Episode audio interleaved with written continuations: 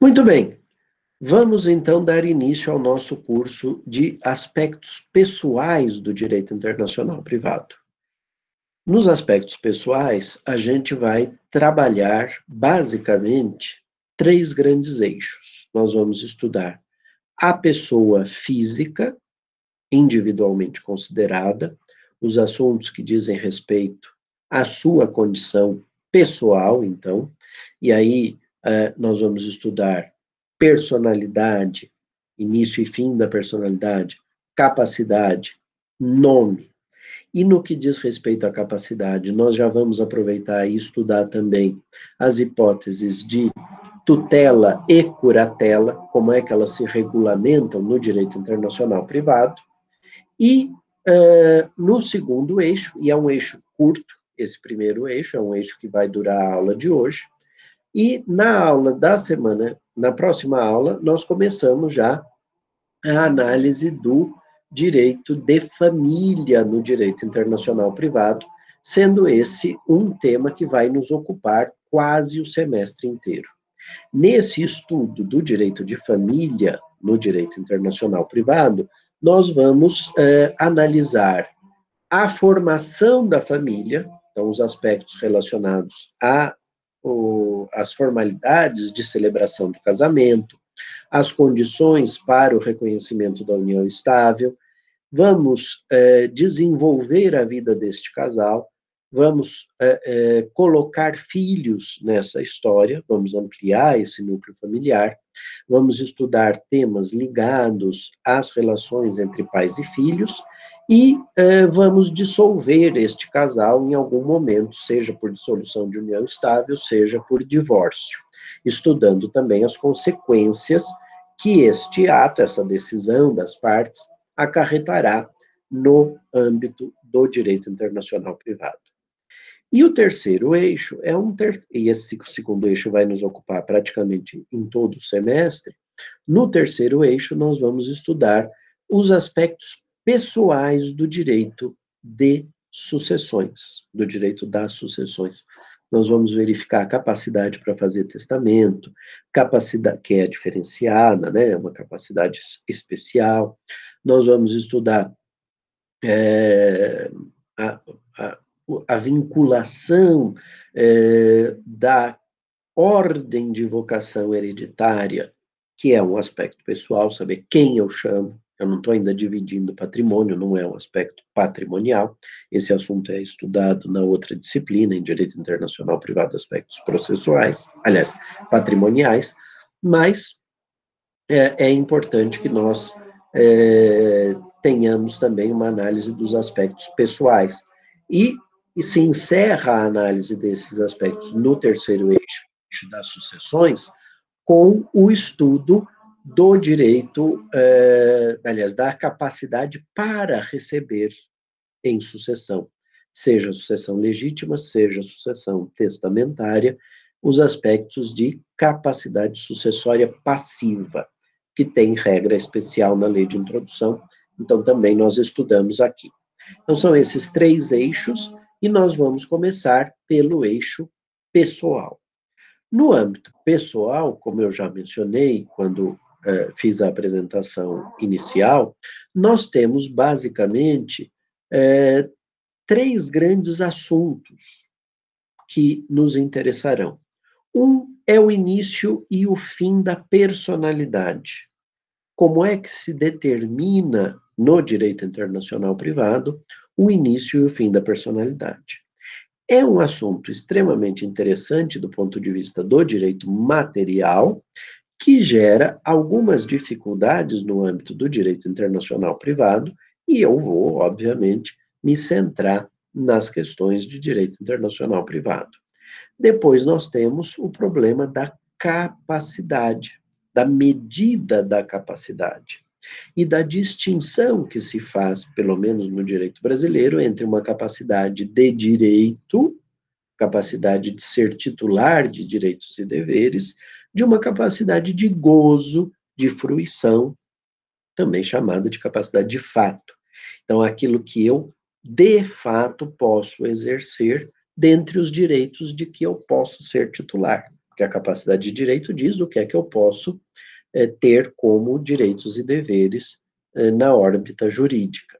Mas o exercício desses direitos e deveres, por vezes, se faz de maneira limitada, seja com a impossibilidade de realização por ato próprio, casos em que nós somos representados por alguém, e outras hipóteses em que essa capacidade existe, mas ela está, é, digamos assim, limitada, de modo que a pessoa pode praticar o ato jurídico, o negócio jurídico, mas ela deverá estar assistida por, é, é, por alguém que se responsabiliza pela continuidade da sua vida jurídica. São hipóteses em que a incapacidade absoluta ou a incapacidade relativa exigem representação ou assistência, algo que, para os filhos menores que estejam sob poder familiar, se faz pelos representantes legais, pelos pais, ou por um deles, quando o outro falta por alguma razão, ou então se realiza por tutela, quando os pais foram destituídos do exercício do poder familiar. E não há uma pessoa é, que por elas, por essas crianças, se responsabilize é, do ponto de vista integral, e aí haverá a designação de um tutor. O tutor vai administrar os interesses jurídicos dessa criança até que alguma coisa se, re, se concretize. Por exemplo, essa criança pode ser adotada por uma família. Essa família, então, passará a exercer os plenos, os plenos de poderes sobre essas crianças e os deveres, cumprirá os deveres típicos da paternidade e da maternidade.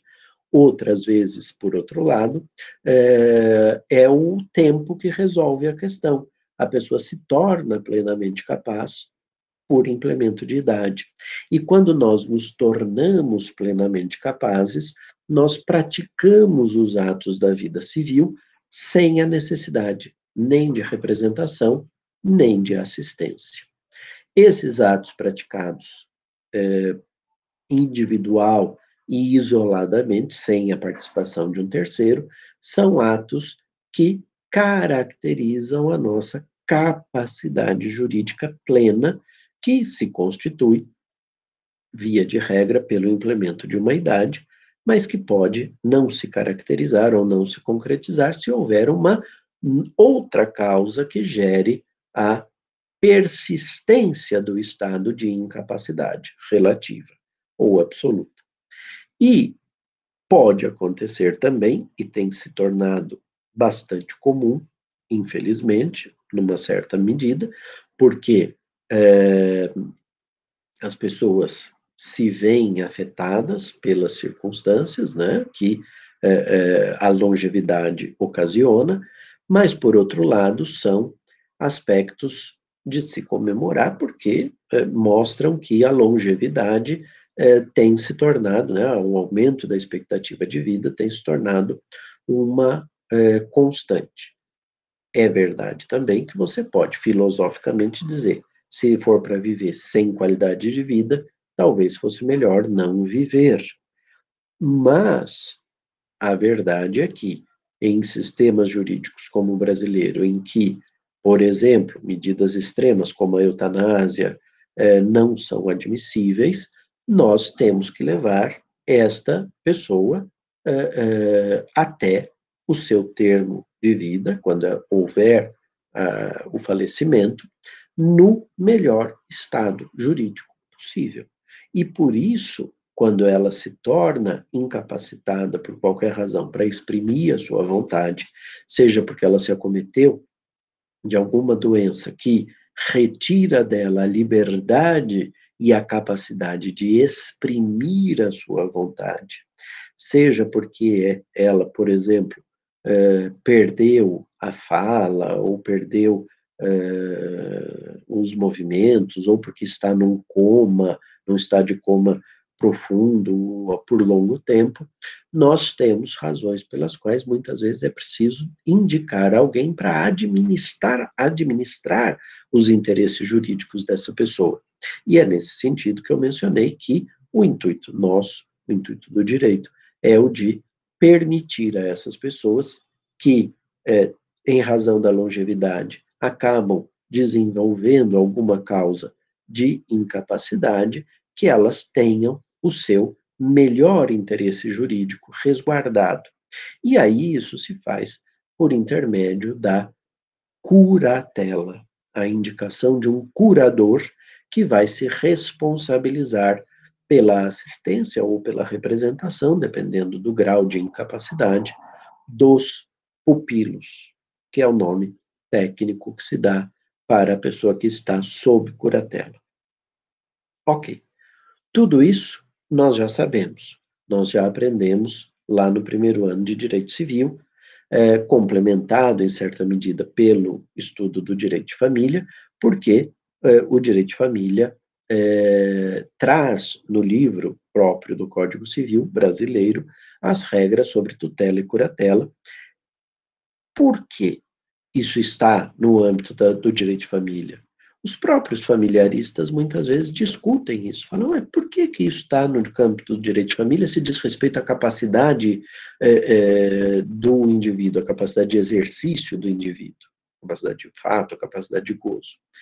E a razão principal que os civilistas apontam é a circunstância de a lei estabelecer que o curador ou o tutor preferenciais sejam parentes, sejam pessoas que mantenham um grau de parentesco, ou seja, que pertençam ao núcleo familiar, ou, quando não é possível, porque o, o núcleo se desfez, é, pertençam à família ampliada, tá? Então, as regras vêm no direito de família por essa razão, mas, como elas dizem respeito à capacidade, eu vou estudá-las com vocês hoje, nessa primeira aula eh, atinentes aos aspectos pessoais. Via de regra, no âmbito dos eh, assuntos pessoais, o direito internacional privado, ele traz três conexões, aliás, quatro conexões preferenciais. Nós temos, tradicionalmente, uma oposição no mundo ocidental entre duas conexões: a nacionalidade e o domicílio. Essa contraposição é uma contraposição que decorre, em certa medida, de uma interpretação do que fosse a órigo medieval. Os medievais falavam em órigo, cada um de nós teria uma origem essa origem não se identificava 100% com a ideia de nacionalidade, até porque o Estado-nação ainda não existe, então não se fala em nacionalidade propriamente, e também não se identifica 100% com a ideia de domicílio, que também é uma categoria jurídica que vai se formar é, e se, se consolidar só mais tarde, nos séculos XVIII e XIX.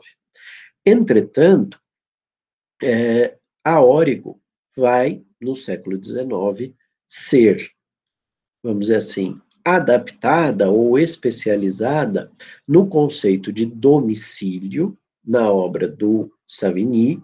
Então, Savigny, no volume oitavo do Sistema de Direito Romano Atual, sugere a incidência do critério domiciliar para reger, para ser a sede, para ser o eixo de gravidade daquela relação jurídica, para ser a conexão, portanto, entre a relação jurídica e a lei, ele sugere a utilização do critério do domicílio.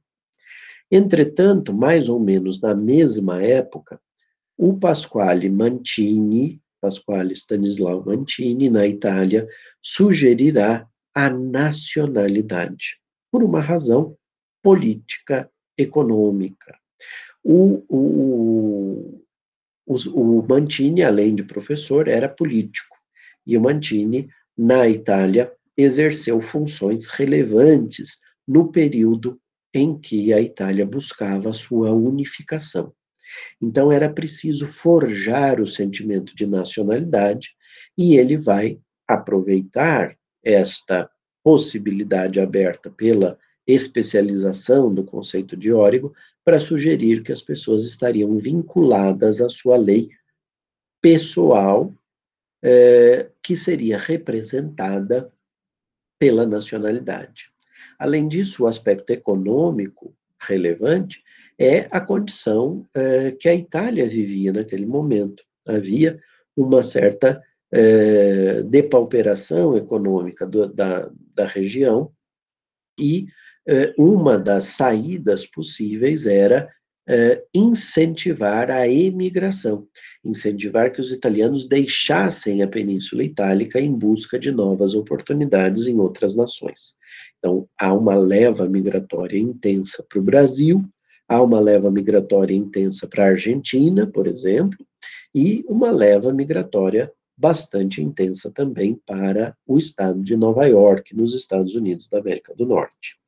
Estes é, fluxos migratórios levam a uma, é, a uma situação em que Mantini promete aos italianos que aceitassem sair do território é, italiano a continuidade da regência da sua vida patrimonial e da sua vida pessoal, perdão, é, mais do que da vida patrimonial, mas sobretudo a vida pessoal, pela lei italiana.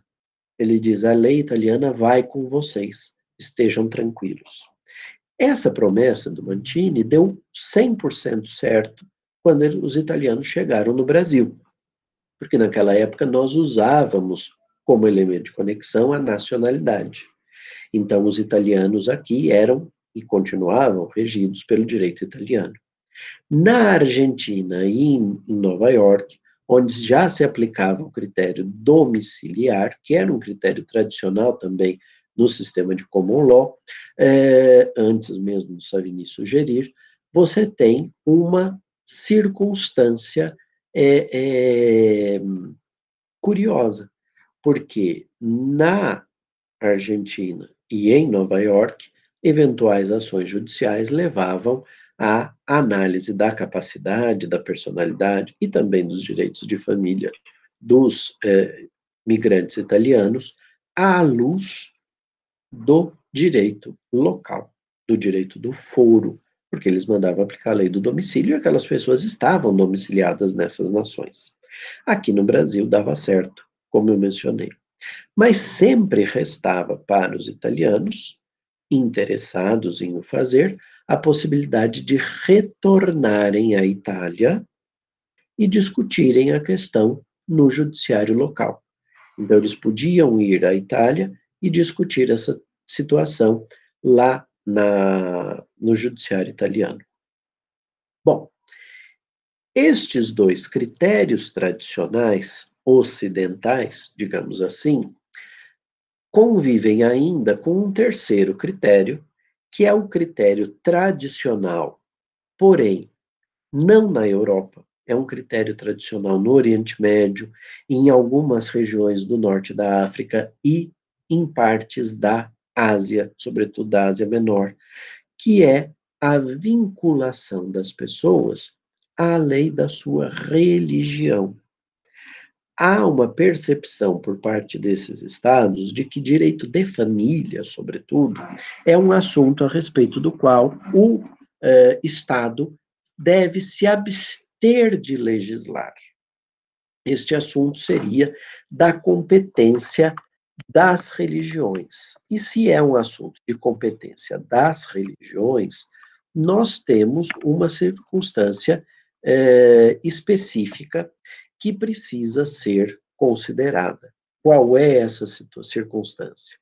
É a possibilidade de que, numa mesma família, uma mesma família, existissem pessoas de religiões diferentes. Isso a gente vai ver com maiores detalhes na próxima aula. Isso gera um problema, que é um problema, cá entre nós, indesejado nesses países. Eles veem as comunidades religiosas como núcleos apartados. E, portanto, se a, se a família, se o núcleo familiar é um núcleo regido é, de origem, perdão, de, de religião é, judaica, ele vai ser regido pela Torá. Se ele é, é um, um, núcleo familiar de origem católica apostólica romana, vai ser regido pelo código canônico em vigor, que é o código canônico atualmente o é, aprovado pelo Papa João Paulo II. Depois, se ele é de origem muçulmana, ele vai ser regido pela Sharia, que é o capítulo do Alcorão que cuida das relações familiares. Logo, nós temos um modelo eh, de vinculação da pessoa à legislação, que é um modelo eh, diferenciado e baseado na religião das partes. Disse ainda que há um quarto conceito. Então, nacionalidade, domicílio, religião e haveria um quarto. Este quarto é uma, é, digamos assim, superação no âmbito, sobretudo ocidental, mas que se tornou global, é uma superação da dicotomia entre nacionalidade e domicílio. Os europeus continentais argumentam, sobretudo, que ser inviável a definição da lei aplicável pelo domicílio pelo aspecto volitivo envolvido. Há um aspecto de vontade, domicílio é corpus, mas é ânimos também. Então, é o local onde a pessoa se encontra com o ânimo de ali permanecer, de fazer daquele local a sua, o seu centro de gravidade jurídica, e por isso é, esse aspecto volitivo seria, para os europeus, um aspecto indesejável, porque as pessoas, em tese, não podem escolher a lei aplicável. Essa é uma decisão do Estado, já que o direito internacional privado é um ramo do direito público, como a gente viu. E também sabe-se é, que isso não é 100% absoluto, existem circunstâncias, sobretudo as patrimoniais, nas quais a própria estrutura da relação jurídica permite a definição da lei aplicável por diversos uh, fundamentos distintos. Mas a dificuldade, a contraposição entre nacionalidade e domicílio e a dificuldade dos europeus em aceitarem o domicílio e a nossa de aceitarmos a nacionalidade, é, nossa, que eu digo dos países do Novo Mundo, tá? É, o Brasil tem uma história um pouco diferenciada que eu já vou me referir. Essa situação, ela, essa contraposição entre as duas, é, entre os dois modelos, né, é, foi superada na segunda metade do século passado, ali por volta, a partir dos anos 70, quando alguém faz uma proposta na negociação de um tratado internacional sobre direito internacional privado, fazem uma proposta de é, não se escolher nem a lei do domicílio, nem a lei da nacionalidade, mas sim a lei da residência habitual. Residência habitual é a conexão que vem sendo utilizada a partir dos anos 80 e 90 e até hoje nas convenções sobre direito internacional privado. Ela supera essa dicotomia nacionalidade versus domicílio em clara preferência ao domicílio, desculpem os europeus, é muito mais próxima à residência habitual do conceito de domicílio do que do de nacionalidade. É uma residência, a residência habitual é um domicílio desprovido do ânimo definitivo, eu não preciso saber se a pessoa tem esse ânimo ou não, eu só preciso verificar, constatar que habitualmente ela vive naquela região. Então, este aspecto é um aspecto importante e que vem superando não só nas legislações eh, de origem internacional, tratados, convenções e regulamentos da União Europeia sobre direito internacional privado, mas também em algumas leis mais modernas de direito internacional privado. Já há leis que fazem referência como conexão, portanto, fontes internas do direito internacional privado, que fazem menção ao uh, elemento de conexão residência habitual, tá certo? Então, no Brasil, nós tivemos uma uh, mudança em 1942. Uma mudança que se justifica não uh, por uma tendência de aceitar que o domicílio fosse melhor, mas por uma tendência pragmática. Como eu disse, o Brasil se, de, é, se vinculava ao sistema da nacionalidade. Eu acho que isso tem algumas vinculações com o próprio modelo de independência que nós sofremos, uma independência, aspas, acordada entre Portugal e Brasil, uma independência que foi conduzida pelo herdeiro do trono português, e é, uma, uma independência que, é, de alguma forma, é, manteve algumas tradições europeias, basta ver que nós ficamos monarquia por um longo período. Isso nos afastou dos demais estados americanos que olharam para os Estados Unidos como um modelo de nação independente conexão. Isso tem uma razão, né, é, ligada também com a própria constituição da população dessas nações. Você tinha o que como população nesse, nesse momento histórico? Você tinha europeus, você tinha povos originários, os chamados indígenas, e você tinha pessoas que tinham sido trazidas da África para eh, serem vendidas, comercializadas aqui na condição de escravos. E que, nessa altura, eram res. Né?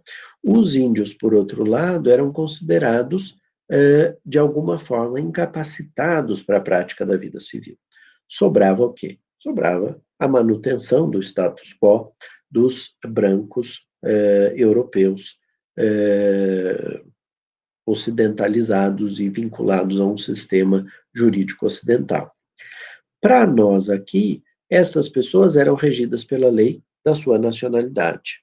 Ah, mas eram todos portugueses. Sim, mas por sucessão de estados, os portugueses se tornaram brasileiros. Isso, inclusive, está é, contido num dispositivo da Constituição Imperial. Você tinha estrangeiros? Claro que tinha. Tinha franceses, é, italianos, holandeses é, e, e, outros grupos que foram chegando depois. Né? O Brasil atraiu, por exemplo, no segundo reinado, a primeira leva de, de imigrantes sírio-libaneses. Foram convidados por Dom Pedro II, quando ele fez uma viagem a Euro, a, ao Oriente Médio, para imigrarem para o Brasil, para fixarem-se aqui porque ele entendeu e enxergou que essa, uh, esse espírito e esse modo cultural de se dedicarem ao comércio poderia ser saudável para a economia brasileira. E foi por essa razão que ele teria convidado esses povos a, a fixarem domicílio no Brasil. Essas pessoas eram regidas pela lei estrangeira? Eram, mas eram um grupo restrito. Né? E esse problema, aliás, foi resolvido alguns poucos anos depois, porque com a abolição da escravidão, da forma como ela foi feita, uma forma atabalhoada e desorganizada, no sentido de não se ter estabelecido políticas de absorção da população é, negra, né, da população que se libertava do jugo da escravidão, na cadeia produtiva, nos meios de é, inserção é, na cadeia produtiva, ao contrário da forma como foi feita, os senhores de, de fazenda abriram as suas porteiras e disseram: vão embora então, vocês estão livres, e as pessoas saíram e, é, sem qualificação, foram para cidades com uma dificuldade muito grande de inserção econômica. É, a mão de obra foi substituída nas fazendas por imigrantes italianos e alemães, sobretudo, e japoneses também, em certa medida.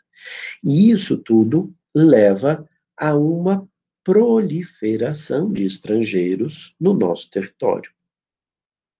Essa dificuldade vai ser corrigida pela Constituição Republicana de uma forma bastante ortodoxa, ou, ou aliás, pouco ortodoxa, é, heterodoxa, que é a naturalização compulsória determinada pelo artigo 69 da Constituição Republicana. A Constituição diz que todos os que estavam no Brasil na noite do 15 de novembro de 1889 se tornavam brasileiros se no prazo de seis meses não fossem até, o, até a, uma repartição pública específica e dizerem que preferiam continuar sendo das suas próprias nacionalidades originárias. Pouquíssima gente fez isso, nós estamos falando de 1891, um período em que os meios de comunicação, como vocês sabem, não eram adequados, pouca gente sequer soube disso, e, portanto, praticamente para fins jurídicos, para todos os, praticamente todos os que estavam no Brasil, eram pessoas é, é, é, vinculadas a direito é, ao direito brasileiro. Essas pessoas vinculadas ao direito brasileiro deixaram de gerar uma dificuldade com a conexão ser a lei nacional, porque se eram brasileiros, a lei brasileira a eles se aplicava. Mas, mas, o é, direito, é, é, aliás, o direito não, o Estado brasileiro continuou atraindo grupos populacionais. E aí, em 1942, você tinha grupos populacionais extremamente diversificados que imigraram para o Brasil, eslavos, eh, alemães, japoneses, sírio-libaneses e outros grupos. Isso tudo ia dificultando aos juízes o acesso e o conhecimento do direito estrangeiro que eles deveriam aplicar. Presta atenção. Em todas as hipóteses que chegavam ao judiciário, qualquer que fosse a relação jurídica, eu precisava pelo menos saber: essa pessoa é plenamente capaz para a prática desse ato jurídico, desse negócio jurídico? E como ela era regida pela lei da sua nacionalidade, todo contrato celebrado por um árabe, por um libanês, tinha que ser regida ou pela lei turca, na época que a Turquia tinha anexado o Líbano, ou pela lei libanesa, depois da independência. Então, você tem uma série de dificuldades que faz com que, em 1942, quando Getúlio Vargas exigiu, ou pelo menos requereu, dos é, ministros do Supremo, Hahnemann Guimarães, Orozino Donato e Filadelfo Azevedo, que apresentassem uma nova introdução uh, ao direito brasileiro, ou melhor, que substituíssem a introdução ao Código Civil pela Lei de Introdução ao Código Civil, que foi o primeiro nome que a LINDB tem, né? É, a Lei de Introdução ao Código Civil revoga a introdução do Código de 16 e é, é, a encomenda de Getúlio não tinha nada a ver com o direito internacional privado. A razão dele estava vinculada ao direito intertemporal. Ele queria editar normas de caráter retroativo que ele não podia, algo que ele não podia fazer, porque o direito da época é, é, tinha ainda no Código Civil a regra protegendo o direito adquirido, o ato jurídico perfeito e a coisa julgada, não obstante a Constituição de 37 ter tirado do texto constitucional essa proteção. Ele, então, pede que o artigo 6 atual não contemplasse essa proteção, tanto que a redação atual é uma redação determinada por uma lei de 53, que a Constituição de 46 volta a, a defender a rigidez do ato jurídico perfeito, do direito adquirido e, do, e, da coisa julgada, impedindo, portanto, a edição de normas de caráter retroativo. É, o fato é que entre 42 e 46 isso foi possível. Só que os ministros aproveitaram e resolveram outros problemas no âmbito do direito internacional privado. E o que nos interessa aqui hoje é a substituição do critério do, é, da nacionalidade pelo critério do domicílio, o critério domiciliar. E, com isso, todas as pessoas que estavam no Brasil, que até então por serem estrangeiras, eram regidas por um direito estrangeiro, passavam a ser regidas pelo direito brasileiro. Isso tem alguns efeitos, já que domiciliadas aqui, né? Isso tem alguns efeitos no âmbito pessoal, eminentemente pessoal, mas tem muitos mais efeitos no âmbito familiar, que eu vou comentar com vocês na aula da próxima semana, ou na próxima aula. Semana que vem, quarta-feira, 21 de abril, é feriado, como a gente sabe. É, este modelo, então, que passa a vigorar em 1942, ele é utilizado, o domicílio é utilizado para reger o quê? Para reger personalidade, seu início e seu fim, para reger nome, para reger capacidade, então se a pessoa é absolutamente incapaz, relativamente capaz ou absolutamente incapaz, e direitos de família. Todos esses quatro conceitos quadro, essas quatro esses quatro recortes do mundo jurídico procedidos pelo legislador do direito de conflitos são todos eles vinculados à conexão domiciliar. É o direito do domicílio da pessoa que determinará o início e o fim da personalidade, que determinará como seu nome deverá ser composto e que determinará o grau da sua capacidade. Nós vamos analisar aqui numa ordem um pouco diversa, porque a capacidade, sobretudo a capacidade de direito, a capacidade de ser titular de direitos e deveres, tem uma certa equiparação material com a personalidade. Para ter capacidade, a pessoa precisa ter personalidade, né? Mas a capacidade, a plena capacidade de ser titular de direitos e deveres, ela se constitui, diz o artigo 1 do Código Civil, com o nascimento com vida. Embora a legislação ponha a salvo os direitos do nascituro, como nós sabemos.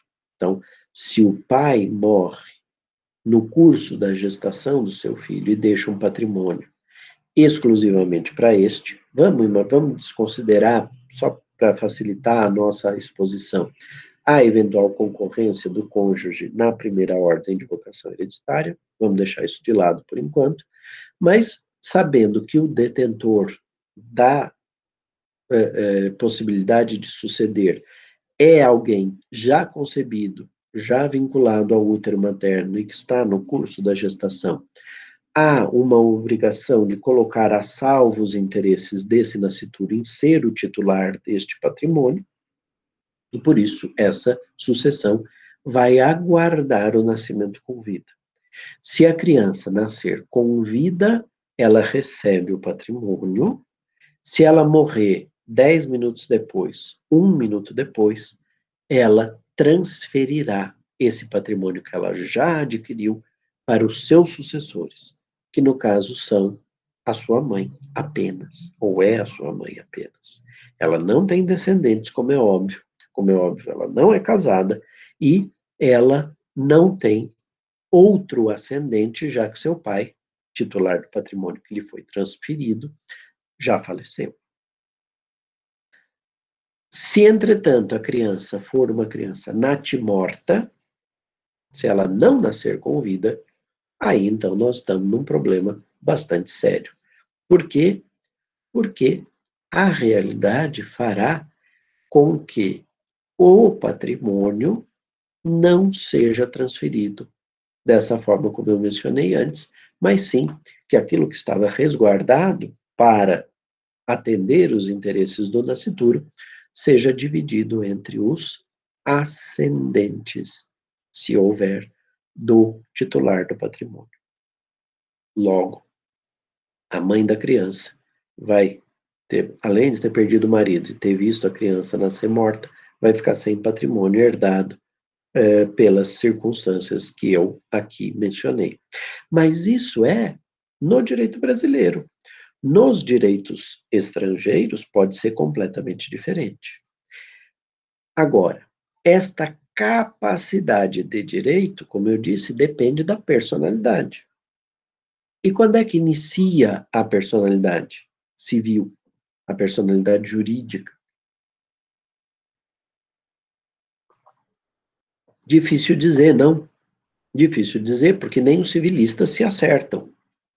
Há uma infinidade de teorias. A teoria que diz que precisa nascer para ter personalidade.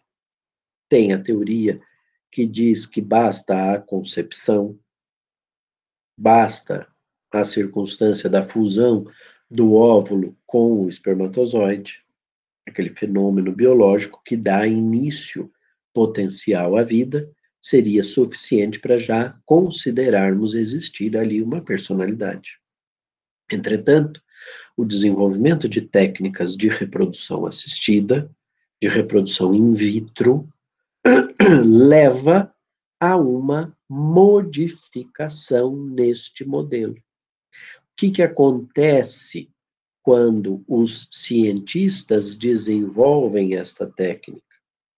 Eu hiperestimulo a produção de gametas femininos, o amadurecimento dos óvulos, que normalmente acontece uma vez por mês, um único óvulo, você gera, por meio de hormônios, uma hiperestimulação nessa maturação, a mulher ovula inúmeros óvulos que são colhidos pelo é, profissional da área de saúde e são fecundados in vitro. Você é, insere, auxilia o espermatozoide, sobretudo quando o problema está na capacidade do espermatozoide de romper a membrana é, citoplasmática e entrar é, no, no, nosso, no nosso útero, né? no, no nosso óvulo, no óvulo que nós estamos considerando para ser acoplado ao útero, é, nós temos uma situação, é, então, de estimulação, às vezes com um choquinho elétrico, alguma coisa que eu não sei explicar e não sei se é exatamente assim, mas enfim, eles dão algum estímulo uh, para que a, a, a, exista não só a penetração e, a, e, a, e, e o pareamento dos, dos genes eh, contidos no gameta masculino e no gameta feminino, mas também e sobretudo para que se dê início à reprodução celular, para que se forme aquela mórula, né, que os geneticistas, os biólogos nos contam existir, e que futuramente essa mórula possa se desenvolver num feto, no embrião, com a especialização das células, chamadas células tronco, eh, nos diversos tipos de célula que comporão os diferentes tecidos para permitir a formação dos órgãos e dos sistemas necessários para a sobrevivência do ser humano. Ora, se eu tenho uma hiperestimulação ovariana e fecundo vários óvulos de uma vez, isso tem uma razão. A razão é porque a mulher sofre uma guerra hormonal com esse procedimento. Então, para evitar que ela tenha que fazer isso várias vezes ao longo da vida, você faz uma vez só, produz vários embriões em in vitro e crioconserva uma parte deles. Você congela numa técnica especial, a baixíssima temperatura, aqueles embriões já é, elaborados em laboratório, aqueles gametas já fecundados. Por que isso? Primeiro, porque é normal haver abortamento natural. Não só nos casos de reprodução assistida, tá, gente? Dizem os biólogos que na reprodução natural, nos seres humanos, muitas vezes existe a fecundação, ou pode existir a fecundação, e este óvulo fecundado, esse zigoto, esse é, embrião é, potencial, não sofrer um processo chamado de nidação. O que, que é a nidação? É a fixação desse embrião na parede do útero da mãe. Esta não é, fixação acaba fazendo com que o corpo da mulher naturalmente expulse o embrião, ainda que fecundado. É um abortamento natural. A mulher nem sequer fica sabendo que chegou a ter essa a possibilidade de estar grávida, porque sem a fixação do, do óvulo fecundado na parede do útero, o corpo da mulher que está preparado para a menstruação acaba despelando, né, retira aquela camada de pele eh, da parte interna do útero e ela elimina aquilo por meio da menstruação. Ora, tudo isso é, justifica que os cientistas na reprodução artificial, na reprodução assistida, façam a tentativa de implantação de mais do que um óvulo fecundado. Antigamente eram quatro, cinco. Hoje as técnicas são um pouco mais é, eficazes e já se passa a pôr ali três, às vezes até dois. Mas sabendo que existe a chance de, porque isso não foi feito da forma natural, no momento que o corpo estava preparado para a nidação, e, além disso, pela regularidade com que os abortamentos acabam acontecendo de forma natural, você tem um mecanismo de compensação. Você põe vários óvulos ali, fecundados. Só que, às vezes, você tem a é, nidação de todos eles. E isso leva ao surgimento de trigêmeos, gêmeos, muitas vezes não idênticos, porque o sistema de produção é diferente, né, do gêmeo idêntico ou não, mas você tem o nascimento de duas, três crianças ao mesmo tempo. Ora, tudo isso para lhes dizer o seguinte: na hora em que os técnicos médicos, os profissionais da saúde, da biologia, começaram a ter essa disponibilidade técnica, nós passamos a ter uma dificuldade.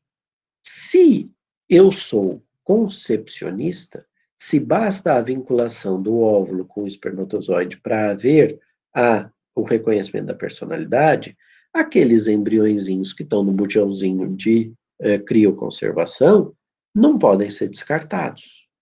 Isso leva no curto espaço de tempo a uma situação que já é vivenciada para algumas famílias, de tanto o pai quanto a mãe, os doadores do material genético e os pais de intenção, aqueles que querem ser os pais daquelas crianças, já terem falecido. E aí você se pergunta: e o que eu posso fazer com esses embriões? Será que eu posso implantar em outras pessoas? Será que eu tenho que descartar?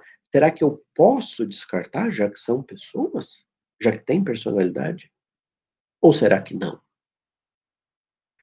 Por isso, há uma outra corrente que diz: olha, para ser vida humana, para ter personalidade, é preciso que haja nidação.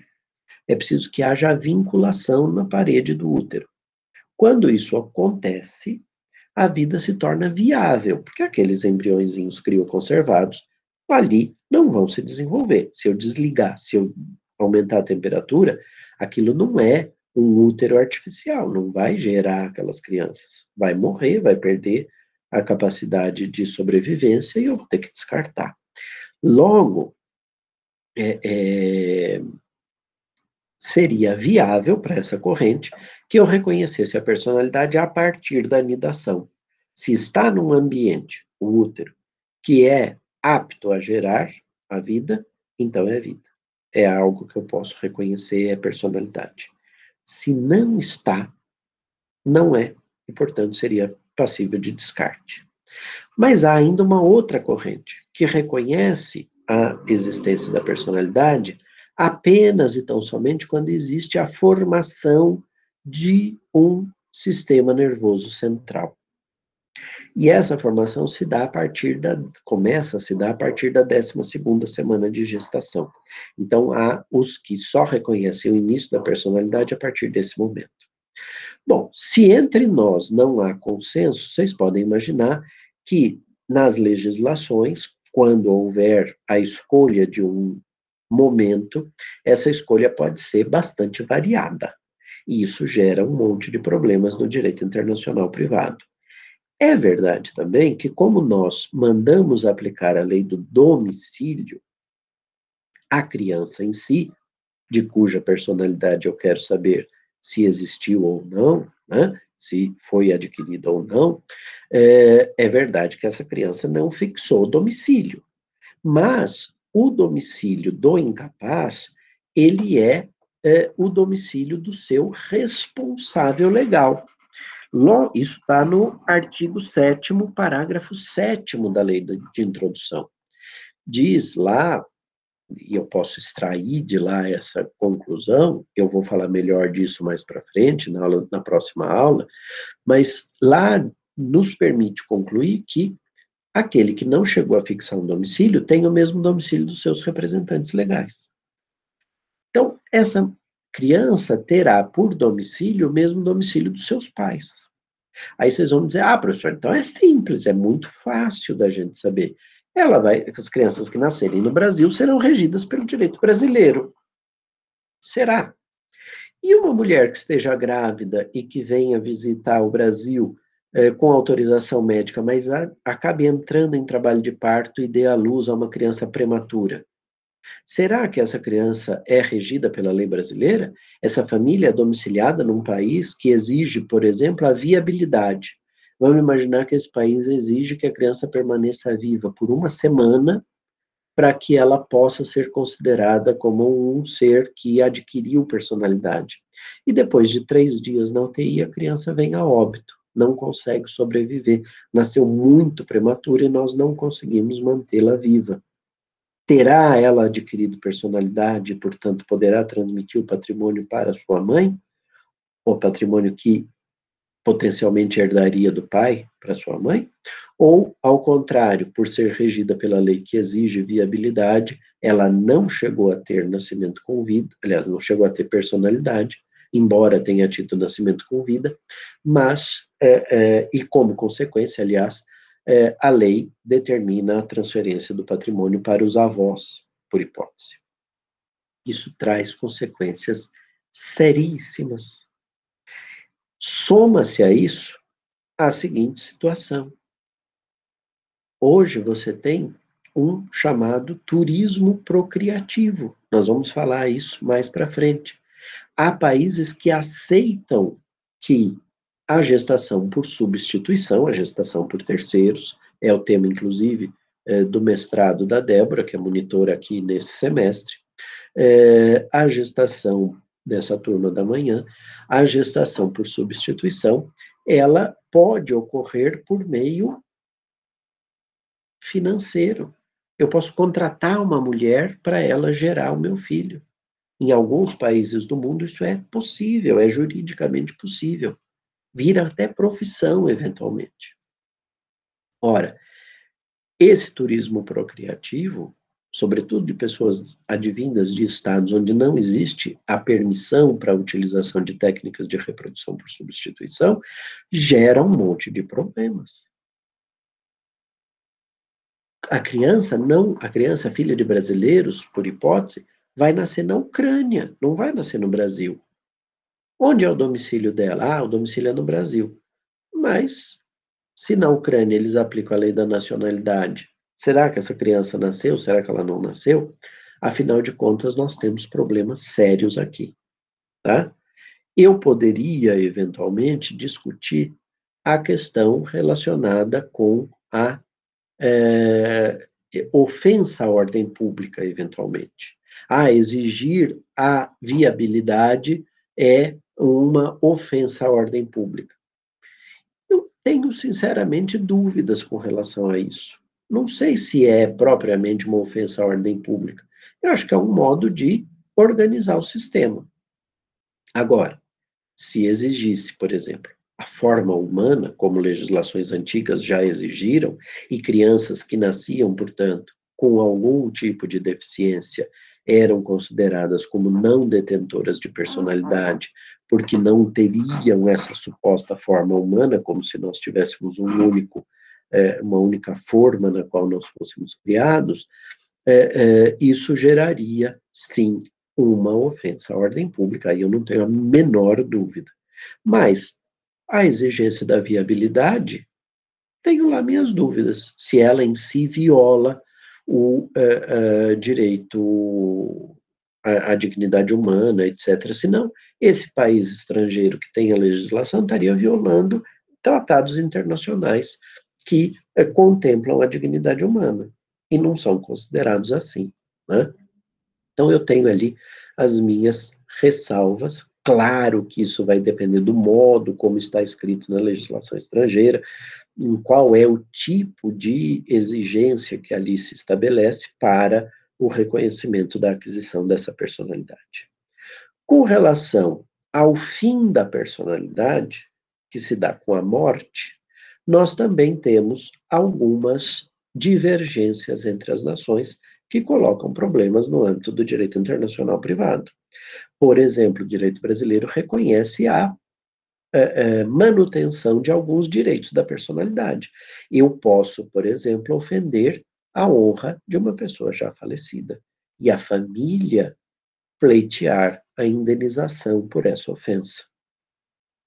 É uma violação de um direito da personalidade que se mantém, muito embora a pessoa já não esteja mais entre nós e já não tenha mais, certamente, capacidade de direito. Ela não é mais titular de direitos e deveres. Todo o patrimônio dela restou é, arrecadado e dividido entre os seus herdeiros. Mas os aspectos de violação à sua eh, honra, etc., podem ser objeto de atos futuros que levem a um direito patrimonial dos herdeiros, já não é mais da pessoa que morreu. Mas, de toda forma, existe a protração no tempo da personalidade.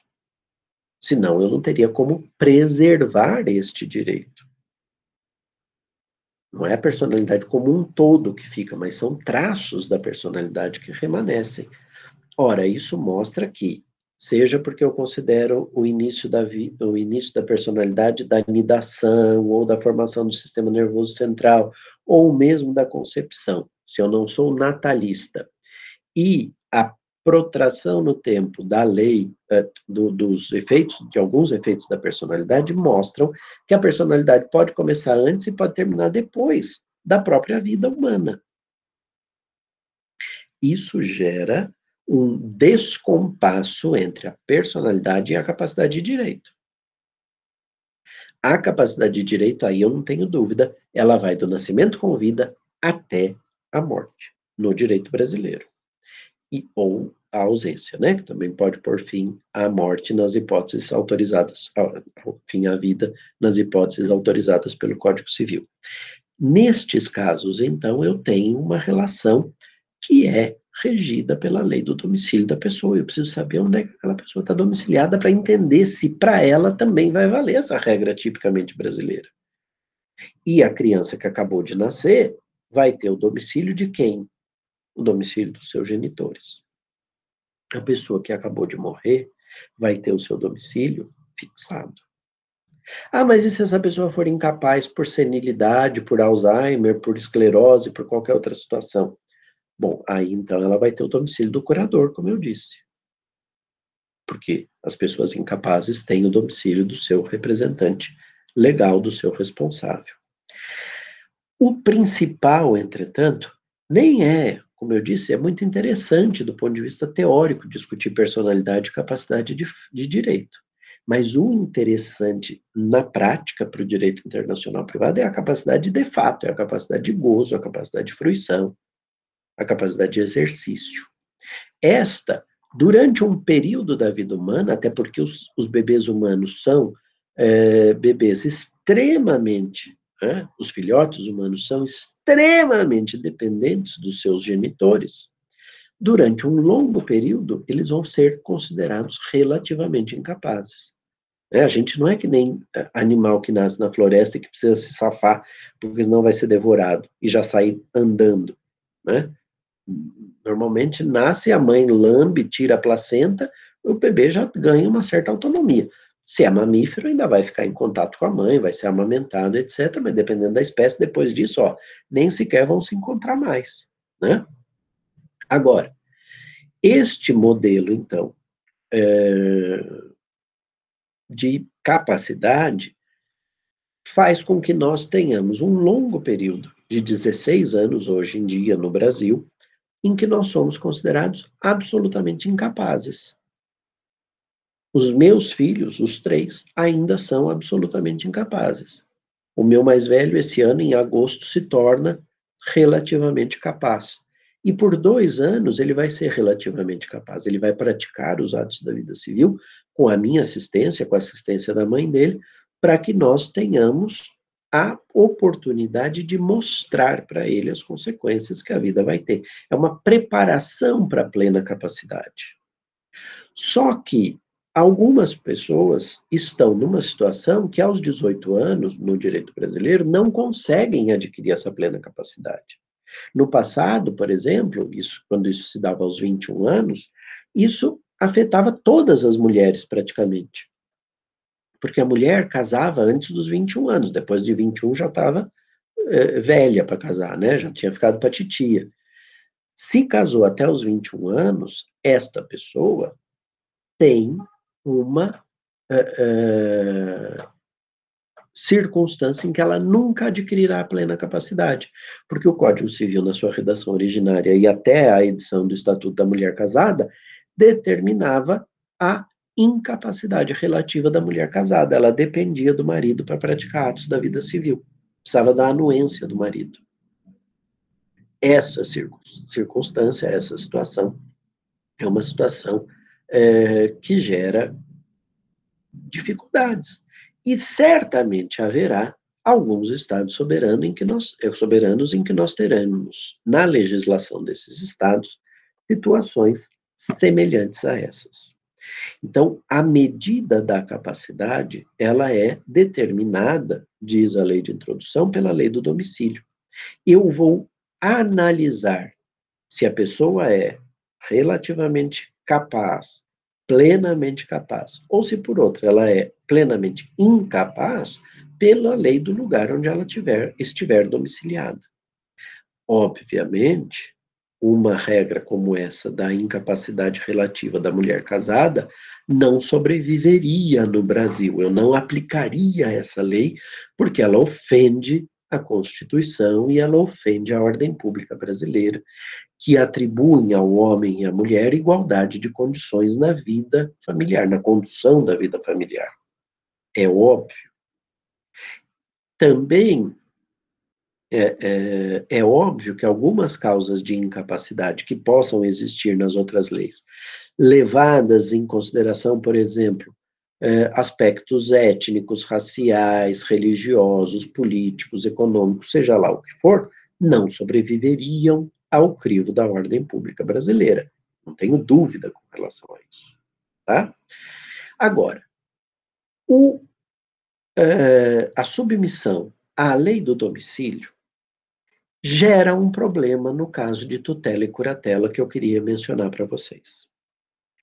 Nas hipóteses de tutela e curatela, em que eu preciso designar um representante legal que não seja nem o pai nem a mãe, no caso da tutela, né? É, mas certamente será algum parente, ou o Estado, ou eventualmente um terceiro, mas em última, em última hipótese. É diferente dos Estados Unidos, quem andou assistindo um filme na Netflix chamado Eu Me Importo, em alguns estados americanos a curatela é uma atividade profissional, e o filme retrata isso, né? É, é um filme até chocante em alguns momentos para nós, porque aquilo viola a nossa ordem pública, certamente. Mas, de todo modo, não o modo de constituição profissional da curatela, não é isso, mas o modo como ela conduz, sim. É, mas é ficção, enfim. É, de toda sorte, nós temos é, que decidir um problema aqui. Imaginem que a lei, eu tenha que decidir um tutor para uma criança ou um curador para um idoso que está no Brasil, num orfanato, num abrigo ou uh, numa casa de repouso. Essa pessoa é domiciliada no Brasil? É. Eu vou aplicar a lei brasileira, vou dizer, ela não está em condições, eu, portanto, preciso designar um tutor ou um curador, dependendo da hipótese. A lei brasileira diz quem é que são os tutores e curadores preferenciais. Vamos imaginar que o parente que preenche esses requisitos seja domiciliado no exterior. Eu o designo, de toda sorte, como curador ou como tutor. Isso gera alguns problemas. Primeiro problema: o parágrafo 7 do artigo 7 da parte final diz que o domicílio do tutor se estende ao tutelado. E o domicílio do curador se estende ao pupilo. Se se estende, mudou o domicílio na hora que eu designei o tutor ou o curador. Se mudou o domicílio, mudou a lei aplicável. Vamos imaginar que a lei aplicável não enxergue aquela hipótese, aquela circunstância fática como uma causa de incapacidade. Eu tenho que mudar a, a, minha decisão? Eu tenho que voltar a dizer que a pessoa virou plenamente capaz? Ou que o grau de incapacidade é diferente, não é mais plenamente incapaz, mas é absolutamente incapaz? É uma situação tormentosa, que é criada pelo nosso legislador sem prestar muita atenção para esse problema. Eu acho que a análise vai depender muito do caso a caso. Por quê? Eventualmente, você pode ter o curador indicado ser um filho que vive no exterior e ele vai administrar os interesses do pai ou da mãe à distância. E o pai vai continuar, de fato, residindo habitualmente no Brasil. Eu gostaria muito mais que aqui a, a conexão fosse a residência habitual, porque eu evitaria este problema da designação do domicílio pelo domicílio do curador ou do tutor, tá? Mas é um problema que eu não podia não mencionar aqui para vocês. Também preciso mencionar que existem duas convenções internacionais assinadas no âmbito da Conferência da Haia de Direito Internacional Privado, a respeito das quais o Brasil não ratificou, mas que eu faço menção porque são convenções importantes é a Convenção de 1996 sobre proteção das crianças incapazes e a Convenção de 2000 sobre a proteção de adultos incapazes. Ali você tem regras de cooperação jurídica internacional importantes e de determinação da lei aplicável também, importantes para essa temática. Sobretudo no caso dos idosos, eu eh, acentuaria. Por quê? é muito comum que a pessoa, por exemplo, seja aposentada num país estrangeiro, isso acontece muito, por exemplo, na Europa, um sueco aposentou, ele resolveu comprar uma casa no sul da Espanha, no sul da Itália ou no sul de Portugal e fixar o seu domicílio ali e viver a sua vida de aposentado num lugar mais quente, mais agradável, etc. Essa pessoa passa a viver ali ela é, recebe a sua aposentadoria advinda do exterior. Se depois ela entra num estado de incapacidade e ela é interditada, e eu designo para ela um tutor, um curador, perdão, que é um filho que continua vivendo na Suécia, ele vai administrar o patrimônio, a aposentadoria que a pessoa recebe, que ajudaria a pagar, por exemplo, a casa de repouso, diretamente de lá. E aí o Estado português, o Estado espanhol, o Estado italiano ficam, ficariam com dificuldades de é, é, tomar medidas na proteção, no, no, interesse de proteger esse idoso.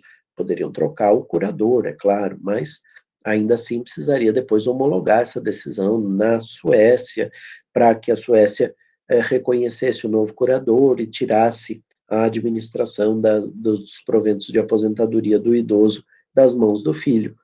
Isso tudo fica facilitado com essa convenção, que uh, garante um reconhecimento e uma execução automáticas das decisões, o que facilita muito estas circunstâncias, como a que eu mencionei aqui, tá?